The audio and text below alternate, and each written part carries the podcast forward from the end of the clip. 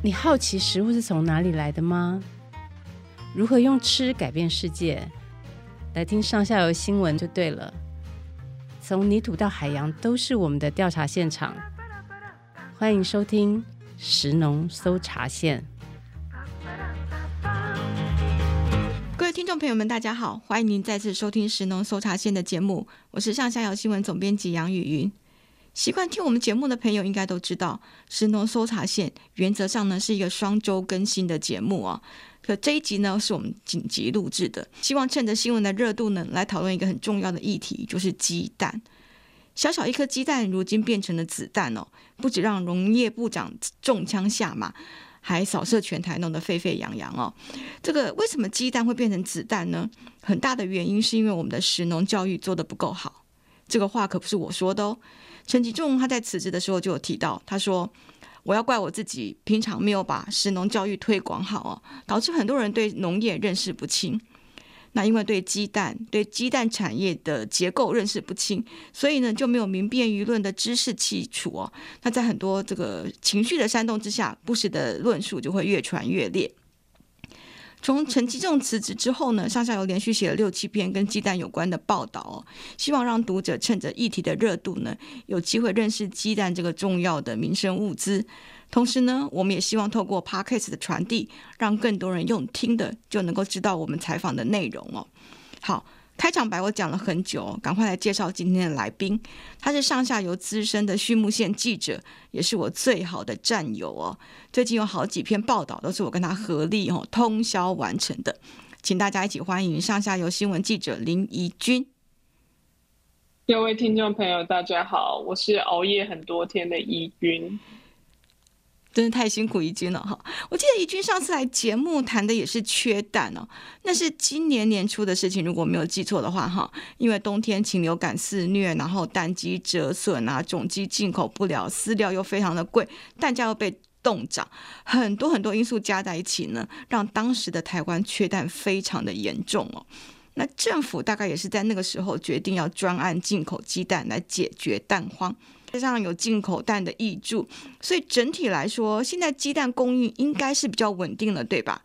怡君，你要不要先说一下，从你上次来节目到现在大概半年多，鸡蛋的这个供需哈，在台湾到底有什么样的变化？上次录音讲鸡蛋是今年三月，啊，三月的时候就还蛮多进口专案进口的鸡蛋陆续来到台湾，啊，中间有几个月。我们消费者是感觉不到缺蛋的。我平常去超市看的时候，也那时候也都是有鸡蛋。但是四月底呢，陆续采访鸡农和蛋商，我听起来状况是不太妙。因为蛋商说，消费者其实没有很信任进口鸡蛋，大家都指定要买国产。然后鸡农则是因为进口蛋去压抑价格，所以产地是加大了淘汰。淘汰老鸡的力道，然后还有鸡农传照片给我，一个大卡车上都塞满了鸡。我本来以为是他终于买到鸡，要恭喜他，就他跟我说那是别的鸡农因为不敷成本，所以把鸡舍里面剩下的老老母鸡淘汰了，又快三分之一。哦，也就是说他们觉得养再养不划算，所以就把它淘汰掉了。嗯，对啊。Okay, uh-huh. 然后其实虽然我们觉得很热。以前禽流感是冬天很严重，但金农说现在禽流感到夏天还是很严重。嗯、呃，像画质业者去联络他们，还听到他们说要加买新的车子，还要拜托已经离职的员工回锅来开车，哦，不然载不载不了就对了。对对对，然后到暑假，其实鸡蛋少了团膳的需求，以前就是他们换羽跟淘汰的高峰期。这些整个因素一直叠加起来，所以鸡蛋的供应量其实到最近我看起来是又出现了缺口。虽然大家都还是买得到，只是农业部透露的数据就已经显示说，一天目前是缺大概九十万颗。九十万，我自己觉得，嗯，对，但我自己觉得这个实际的数字应该是更大的。所以我们进口那么多蛋，但是还是有缺口哈。这就是像刚刚怡君说，大家都不愿意吃进口蛋。好，那我们就来谈一下最近争议很大的这个进口蛋呢。其实我们采访了很多业者还有学者，他们都认为说进口是对的，只是进口的数量可能没有估算好哦。那为什么他们觉得这是一个对的政策呢？因为在缺缺蛋很严重的情况之下呢，进口蛋除了快速满足国人的需求之外呢，也能够让黑市退烧哦。那虽然后来因为这个产地标示啊、有有效日期标示等等的争议哈、引发国人很多的质疑，可是那些可以说都是技术瑕疵吗？怡君，我其实我自己遇到跟看到基农，他们对进口蛋是还蛮反弹的。嗯，虽然可以理解说政府是为了缓解缺蛋才去做进口的调度，也确实进口鸡蛋来货架上之后。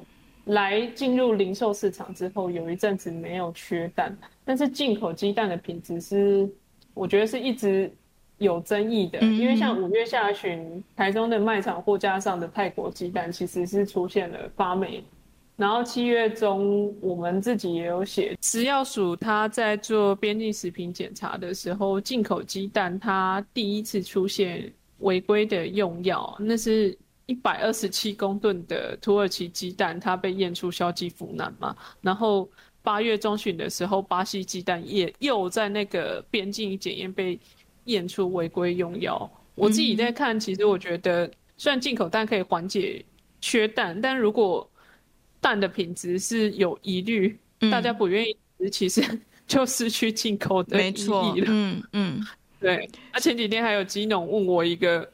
问题我觉得很有趣，他说为什么缺蛋还可以把进口蛋放到快要过期？对啊，如果缺蛋，进口蛋一来，大家应该赶快冲去买啊。对啊，啊。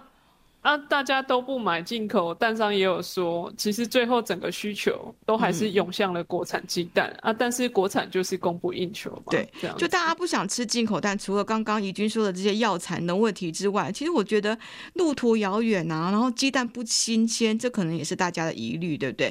比方说像鸡蛋从巴西到台湾来，嗯、那它从上船到拿到国人手中，哦，上了餐桌，可能已经是三四个月之后的事情。我想很多国人都会质疑说，这么久的鸡蛋真的还可以吃吗？我也是因为这次进口蛋才很好奇，说到底鸡蛋可以冰多久？然后后来就是东海大学的陈英豪老师，他有帮我们解答。陈老师有去做那个实验，他就是持续把鸡蛋把它冰起来，看看可以冰多久。他得出来的结论是，鸡蛋其实它冰四个月是不会坏，但是冰四个月的鸡蛋会跟我们平常熟悉的样子不太一样，因为蛋黄液会在这段保存时间里面，它慢慢穿过那个蛋黄膜进入蛋白，然后在交互作用之下，其实蛋白的颜色会从原本透明的变得有点偏黄绿色这样子。那老师后面也有强调一点，是说你要放这四个月，关键是在温度。如果你在保存时间里面呢，一直把它拿出冰箱，然后让它整个保存冷藏这个冷链断裂，温度回到常温的话，这个是比较让人担心，因为回到常温的话，细菌跟微生物它的繁殖速度就会加快。啊，细菌的话，它差不多就是三十分钟，数量是三十分钟会翻倍一次，所以如果长时间回温的话，就会比较让人担心呐、那我自己在看这个进口鸡蛋的运输过程，其实比较担心的是说，万一它在运输过程，比如说鸡蛋搬出货柜，或者是搬到车上，或者是它上架下架这些断链的。环节每断一次都会是风险的。对，哎，那我们是不是也来让听众朋友知道说，那台湾的鸡蛋呢？台湾鸡蛋从产地到餐桌又是一个怎么样的历程呢？嗯，我们这边先跟老听众复习，然后也跟新的听众讲一下哈。鸡蛋哦，鸡生下来啊，鸡在成长阶段其实是待在不同的地方，最源头是种鸡场。台湾每年会跟国外去买种鸡，然后种鸡都是一日龄的小鸡，然后他们都是搭飞机来啊，绝大多数都是母鸡啊。它来台差不多隔离检疫完之后，接下来会在种鸡场里面一路养到一百五十天大，然后接下来就会陆续去配种，产出种蛋。这些种蛋呢才会生出我们的产蛋鸡。那种蛋孵化它要二十一天啊，孵化完了之后会做性别鉴定，母的会前往下一站，也就是中鸡场。嗯，中鸡场很像鸡的幼稚园呐、啊，因为小鸡是很怕冷的。非常需要呵护，所以中鸡场里面会有很多保温设备，像是暖光灯啊、瓦斯桶啊这些，让这些小鸡一路长到七十五天大啊，就慢慢接近是成成年啊。七十五天之后，中鸡场会陆陆续续把这些比较大的鸡成鸡，它把它卖给蛋鸡场。那差不多这些鸡呢，到一百二十日龄的时候，会开始陆续产蛋。那从种鸡进口到产出鸡蛋，这个过程其实很长，大概就会是需要九到十个月的时间这样子。对，不过依据，你刚刚讲的这个是一个蛋鸡的生命史嘛？那我们想要知道是说，生下来的鸡蛋从机场到我们的餐桌大概要多久？我知道一定不会像进口蛋那么久哈，毕竟我们想要吃国产蛋，就是因为它比较新鲜。可是具体来说，大概是多少天呢？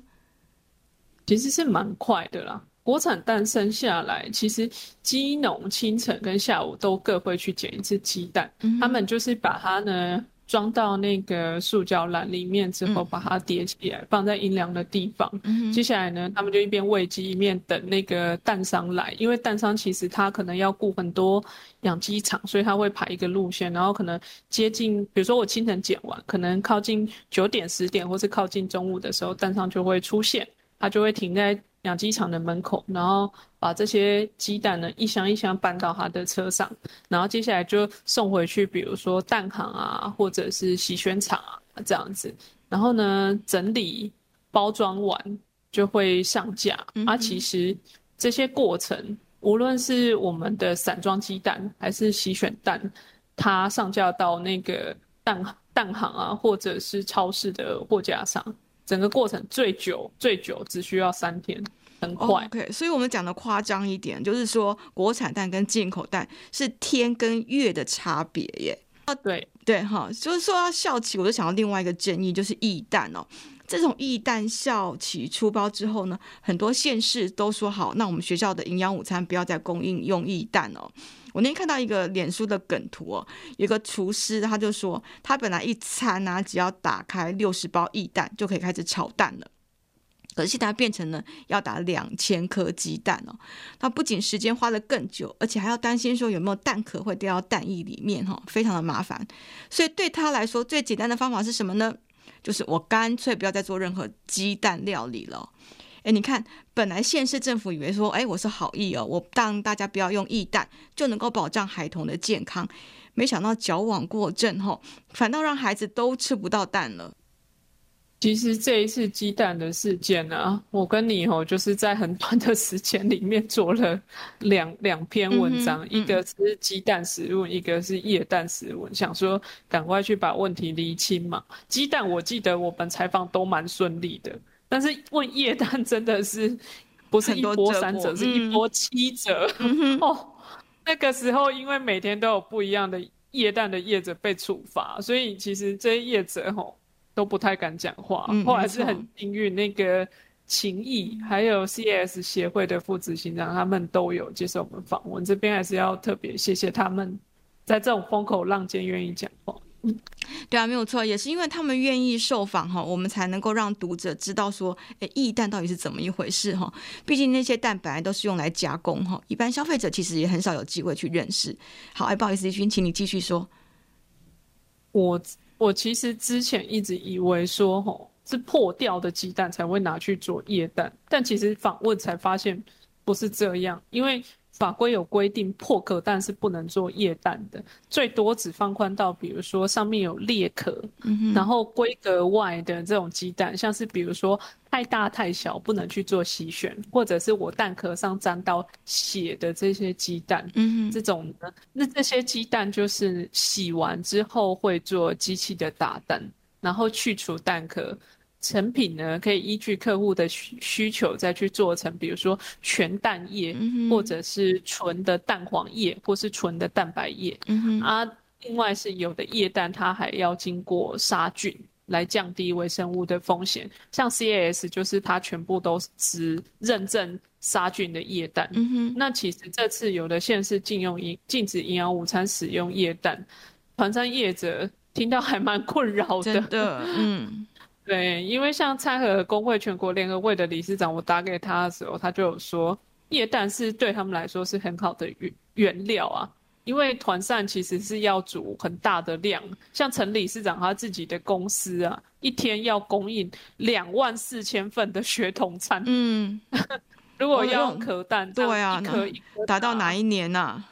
对啊，第一，而且第一颗打到第两万四千颗，这个时间拉的非常的长。嗯哼，品质也可能是差非常多。前面我们有讲，其实鸡蛋保存要尽可能是在低温的环境下。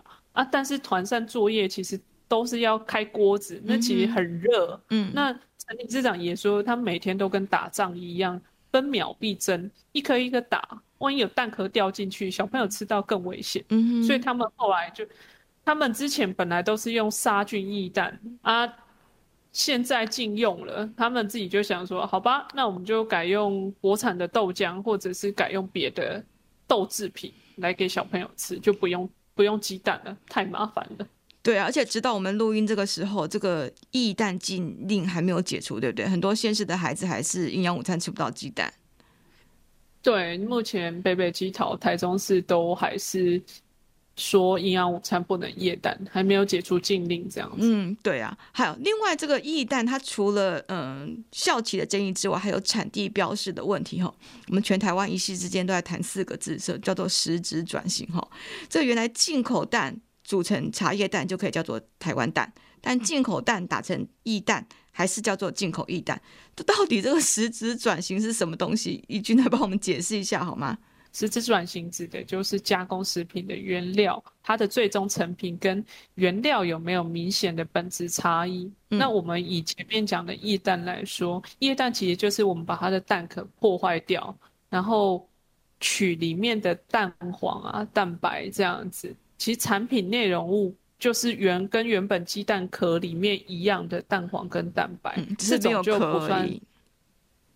对，这种就没有实质转型。嗯、但如果是卤蛋跟茶叶蛋这种，这种是，比如说我有烹调或者是高温去高温去料理过、嗯、啊，这种的做法就变成是它原本鸡蛋里面的蛋白质成分结构可能会因为高温去改变，这种就属于实质转型。现行法规要求，吼，非实质转型的。产品就要标示原产地，像是比如说，我们不要讲巴西好了，那假设是 日本鸡蛋，嗯，对对对，假设日本鸡蛋它来台湾去做液氮的话，嗯，那原产地它就要标日本，OK。但是如果日本鸡蛋它做成茶叶蛋、卤蛋，那产地就可以标示为台湾。现行的法规是这样。可是不对啊，那为什么牛肉跟猪肉不管怎么转型哈，我做成猪肉水饺，做成牛肉汉堡，都必须要标示进口国？如果说那些原料是进口的话，这也是我觉得很有趣的地方。如果农产品没有实质转型，而且是有。没有公司或商业登记的食品业者去反散装贩售的话，其实有二十几个农禽产品是需要标注原产原产地的。嗯，像牛肉啊、猪肉、鸡肉啊、茶叶、红豆啊、绿豆、黑黑豆、黄豆、荞麦这些都要标示原产地。嗯，但是像其他散装，除了这二十个以外的散装农渔产品，像是鹅啊，嗯，菜市场看到菜市场买鹅啊，它就。没有标要标强制标示说要标原产地这样子哦，所以他没有强制要标。你的意思是说，如果有业者他把越南鹅啊当做台湾鹅啊来卖，也是有这种可能，对不对？也有可能，但其实这样子这个业者就违法，嗯、因为食药署的法规是说，他是法规是说你没有强制要标原产地，但不代表你可以洗产地哦。嗯、了解了，嗯。对啊，然后上面那二十几个农禽产品里面呢，只有牛肉跟猪肉，我觉得很特别。嗯，就是即便经过实质转型，还是要标原产地。对啊，就是我刚刚问的嘛，到底为什么是这样子呢？对啊，食药署是跟我们说，因为国人对部分国家输入的牛肉及猪肉是有那个使用莱克多巴胺的疑虑啊，嗯、所以大家会担心，所以才会要求业者要去标。其实我觉得这个意思就很明显，就是如果民众非常关心，那法规还是会调整这样子。哎，那这样也说起来也是蛮奇怪，就是民众觉得有十安疑虑，然后法规再来调整，那不是民众退一步，政府才走一步吗？这样有点嗯汤吧？对啊，我自己也是觉得好像不应该存在特例，应该是你要比较，我觉得要有一个一个比较能说服大家的标准，因为其实因为这次进口，但应该大家对产原产地是越来越关心的，这样，所以。我觉得现在的一些食品，它在包装上去揭露进口的资讯还是不够多的，这样子。而且它现在这种有些要标，有些要，有些不需要标的这个规定，其实也会让大家非常的混乱啊。嗯，好，然后我们接下来讲一下，就是说很多人在讲这个未来缺蛋会成为常态哦。但是其实大家知道吗？蛋荒不是这一两年才发生的。台湾缺蛋其实已经很多年了。主要的原因呢，就是我们的产能一直都拉不起来，可是需求量却不断的增加。像我自己以前也是三餐都吃饭，对不对？可是我现在呢，可能运动之后我就煮两颗水煮蛋就打发了。那当鸡蛋产量少，可是大家吃的多的时候，就当然一定会一直缺嘛。可是舆论却常常会说：“哎呀，这一定是有人囤蛋啊，黑市交易什么的。”以及我们其实访查到的结果不是这样子，你要不要来说一下？蛋商真的在囤蛋吗？缺蛋之下要囤蛋，我觉得是蛮困难的，嗯、因为所有蛋商我们遇到的都是被订单追着跑。我去采访蛋商的时候，常常聊到一半，他们就会接到电话，都是要么同业打来来求救的，就是要么就是蛋农打来跟他说可能。没有足够的量，这样啊，嗯、但同业为什么会打来求救？就是因为到货量完全没有办法满足客户，嗯、然后就会变成说这些有找不到找不到足够货源的蛋商，就要去找牧场啊，或是在都市跟就近的同业去买。嗯、啊，他们也有跟我讲一件事情是很重要，是说蛋商如果交不出货。其实就是失信于你的客户，嗯、尤其是像比如说全联啊、家乐福这种有通路签约的蛋商，你如果没有如期的交货，或是交的货是不够的，那可能是要面临很巨额的罚款。嗯、而且我上次提到那个罚款的数字是七位数哦，哦，蛋商怎么可能会去囤蛋呢？那既然是这样子的话，为什么当时标的那么高？那那些黑市又是怎么一回事呢？其实正常的鸡蛋吼，现在鸡蛋都是包销制啊。蛋商一旦他去认了哪一个鸡场，嗯、啊，这个蛋鸡场无论他产了多少的鸡蛋，都要全收。嗯啊，为了确保说台湾的价格是稳定的，嗯、蛋商跟青农都会推派这个代表来议价。嗯啊，产地价跟批发价都是两方协调出来的。如果要涨价，其实会有一些征兆，像鸡蛋供应量是充足的状况下，蛋商之间他去调度会按正常行情，同业他们都会有一个默契，是今天你需要我，明天可能我也需要你，所以大家就会互相帮忙一下。嗯、但在缺蛋的状况之下，调度频率它一直在停。提高的时候，正常行情是很难调度到蛋的，所以就会开始出现加价。加价的状况变多了，那就表示说鸡蛋的价格需要去调整。那黑市是怎么来的？其实前面就是有政府去介入，冻涨了这个鸡蛋的价格，变成说我们包销的报价机制是失灵的，就变成说大家都是加价的状况，然后市面上的鸡蛋也就开始出现漫天喊价的情况。还有是因为是说很多价格好啊，吸引了很多原本不是卖蛋的人也开始进场，像卖鞋子啊、卖衣服的、啊、也去批几条鸡蛋来放在门口在卖，蛮好笑的。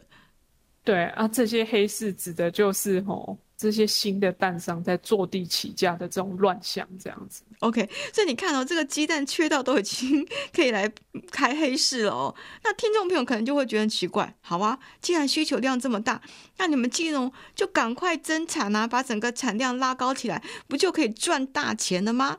嘿，我们也希望是这样，但是问题可不是这么简单。其实像礼拜一的时候，九月二十号。二十五九月二十五号，鸡蛋每台斤宣布涨价两元。然后我这几天就看到蛮多网友在讲说，哇，全国一天吃两千三百万颗鸡蛋，哦，这样子涨价就等于蛋商跟鸡农收入一天直接增加四百多万诶。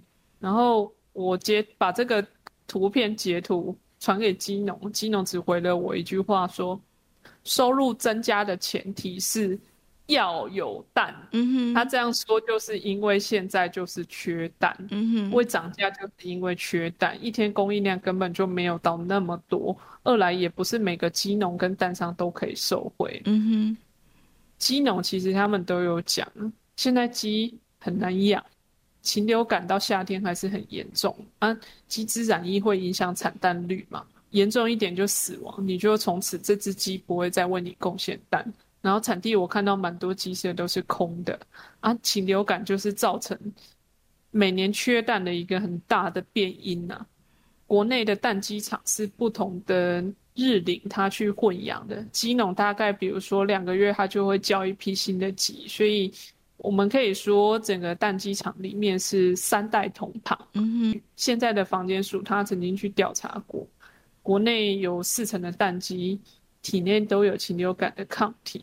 已经染疫的鸡会持续传染给新的鸡，那整个蛋鸡场呢，也很难有消毒的一天，可能只有到被扑杀，整个鸡场清零的时候，才会去做清洁跟消毒的动作。嗯哼，啊，前面我们也有提到嘛，就是蛋鸡场它是要去跟中鸡场买成鸡回来养，啊，中鸡场要跟总鸡场买小鸡回来养。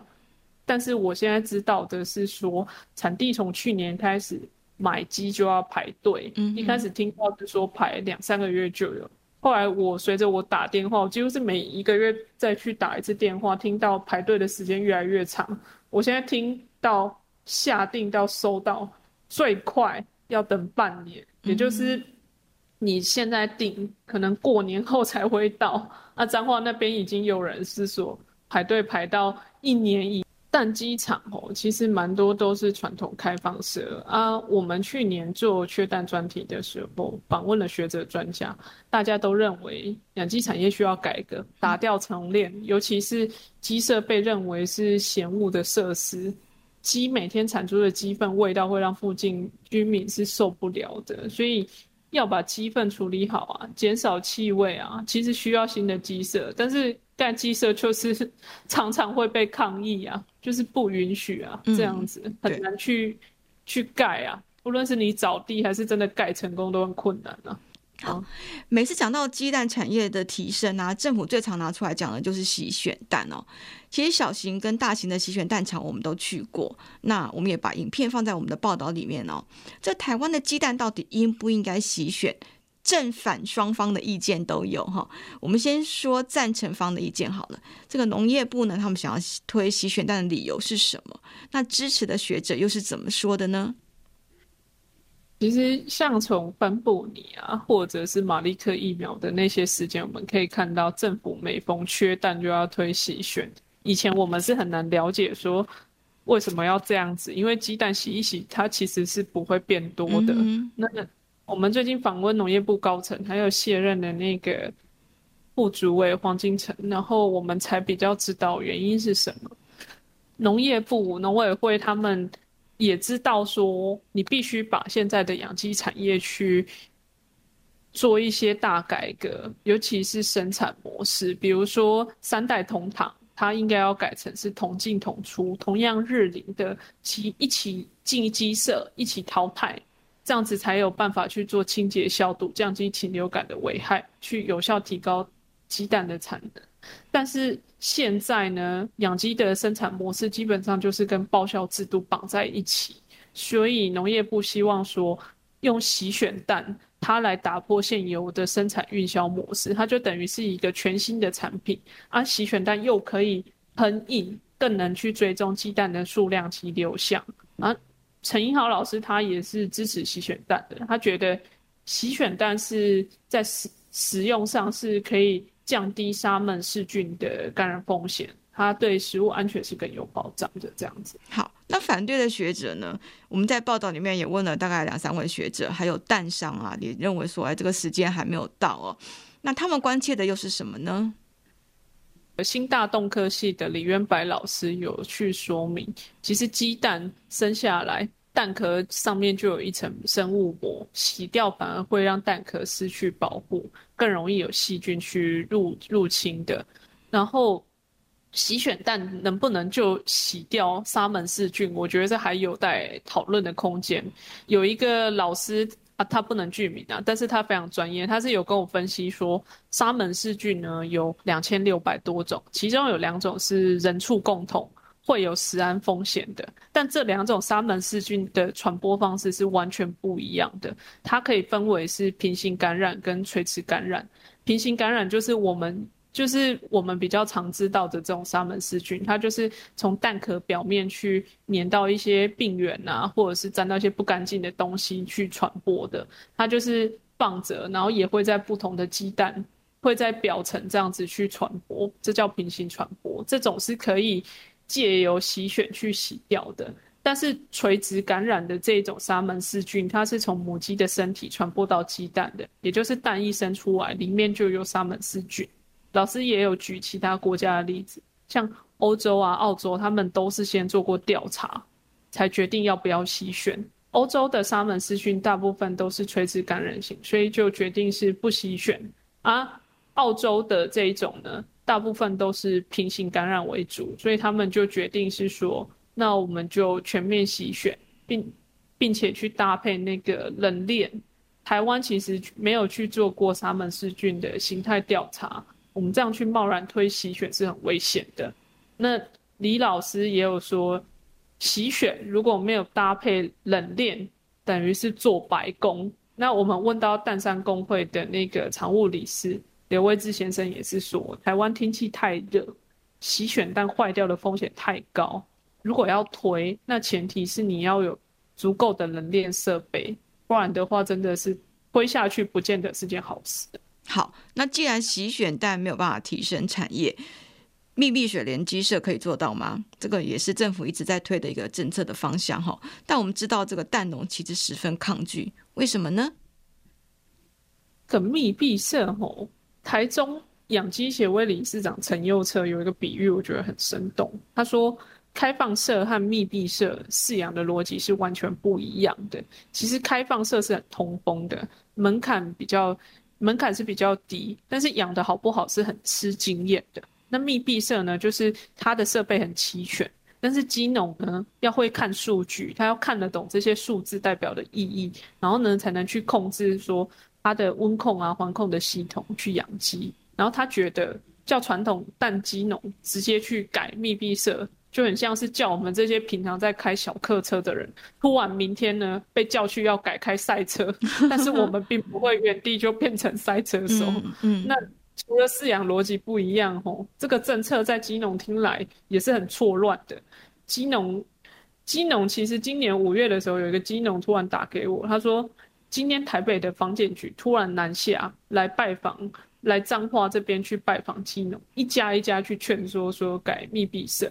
那基农都拒绝，我问说为什么，然后基农先生就跟我说，他之前去畜产试验所上课，那个老师还有讲义都跟大家说，良好的鸡舍要通风明亮，他、uh -huh. 这样鸡才会健康。Uh -huh. 但是防检局却叫大家改密闭舍，基农就会觉得很疑问说，到底谁讲的是对的？我们要听谁的？啊，我都已经盖好了，你现在才说，那那。那我怎么办？我们再说回来，就是如果鸡农不愿意提升，那产蛋率可能就没有办法拉起来。政府只好让进口蛋变成常态，这样子对产业有比较好吗？这真的是不太好。其实陈佑策理事长也蛮担心的，因为他看到前几波缺蛋是让一些小蛋商去退场，嗯，失去蛋商的鸡农就被也被那个禽流感鸡粪弄到退场。那进口蛋就是加速这些小蛋商跟小蛋农的消失。嗯，其实这样子还蛮还蛮可怕的。国产鸡蛋的自给率就会从原本接近一百趴，慢慢的下滑。进口鸡蛋的市占率就会一直去提高，这样子。所以也就是说呢，看是这个鸡农要更新，还是要被淘汰哈。这样说真的蛮残忍，不过真的是鸡农必须要面对的现实哦。怡君，你在畜牧线跑了这么多新闻哈，也认识很多鸡农好朋友，你知道他们如何看待未来吗？是如果消费者只愿意买便宜的鸡蛋的时候，那鸡农养鸡永远都会是因减就漏的。就永远成本都是外部化，鸡粪的处理就是，嗯、呃，请人家就是直接载到田里面就好啊。通风设备我也就不买了，只要呃墙壁打掉，就是开放式的开放式的鸡舍跟上面一只小小的电风扇，一切就照旧就好。老金农也觉得说，这个产业产值这么低，我干嘛要再去投资？干嘛要再去更新呢？全年无休这么辛苦，小孩不要来接最好。这样子产业是不会有未来的。哎，好，那我们来综合一下啊，就是说鸡农不提升，除了上面我们说过那些问题之外，还有一个可能性，就是在消费者这一端呢，我们还看不到国人愿意用合理的价格来支持蛋农升级哦。我记得有个蛋农就说过，他已经脆心嘛，哈，就是鸡粪被大家骂，然后蛋价涨了，大家就说鸡农赚太多哈，他干脆决定去做别行哦。其实我们要说的是说，说台湾未来餐桌上面的蛋从哪边来哦，很大的程度是决定在消费者手中。怡君，你同意这种说法吗？没错，那、啊、其实从写缺蛋啊、鸡粉啊这些专题，到最近写鸡屎，我觉得消费者都是推进产业非常重要的关键。嗯哼，台湾鸡蛋鸡，台湾的鸡蛋价格其实长期以来都偏低。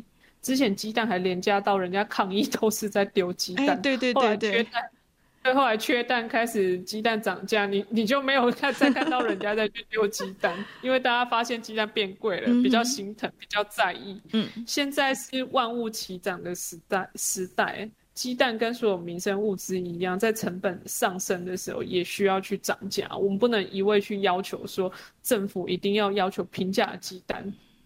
这种要求一直要求下去，以后就不会再有人想要养鸡的。那到时候我们就真的只能买进，完全只能买进口蛋，价格就是任人宰割，国外说多少钱就是多少钱。没错，所以如果我们不希望未来每天都要担心进口蛋会不会有问题呢？请一起来支持台湾蛋鸡产业哦，让鸡蛋好好当一颗鸡蛋就好，不要再变成子弹了。那今天的节目呢，希望大家都收获满满哈。我们把我们过去这一段时间，呃，收集到的所有的资料哈，整理呃，采访到所有的学者的内容呢，都跟大家分享。那大家如果有任何批评指教呢，也欢迎留言给我们。好，过两天就是中秋节了，上下游虽然在呃跟大家讨论这么严肃的话题之余呢，还是要预祝大家这个中秋节快乐。谢谢大家，听众朋友。我们这一集的节目录制完成后呢，才收到食药署最新的新闻呢、他们说呢，从现在开始，超商、超市这些通路的茶叶蛋必须注明鸡蛋的原产地。可是啊，像是游乐场、风景区，还有很多其他也会贩售茶叶蛋的场所呢，目前是不用注明的。那至于何时才会全面公布、全面规定说茶叶蛋都要注明产地呢？食药署说：“哎，我们还在研议哦。听起来就是呢，现在大家关心超市、超商的茶叶蛋，政府就先管好这两个地点就好了。那这也再度证实我们在节目中提到的，我们台湾的政策是人民退一步，政府才走一步。在这边做一个补充，谢谢大家。”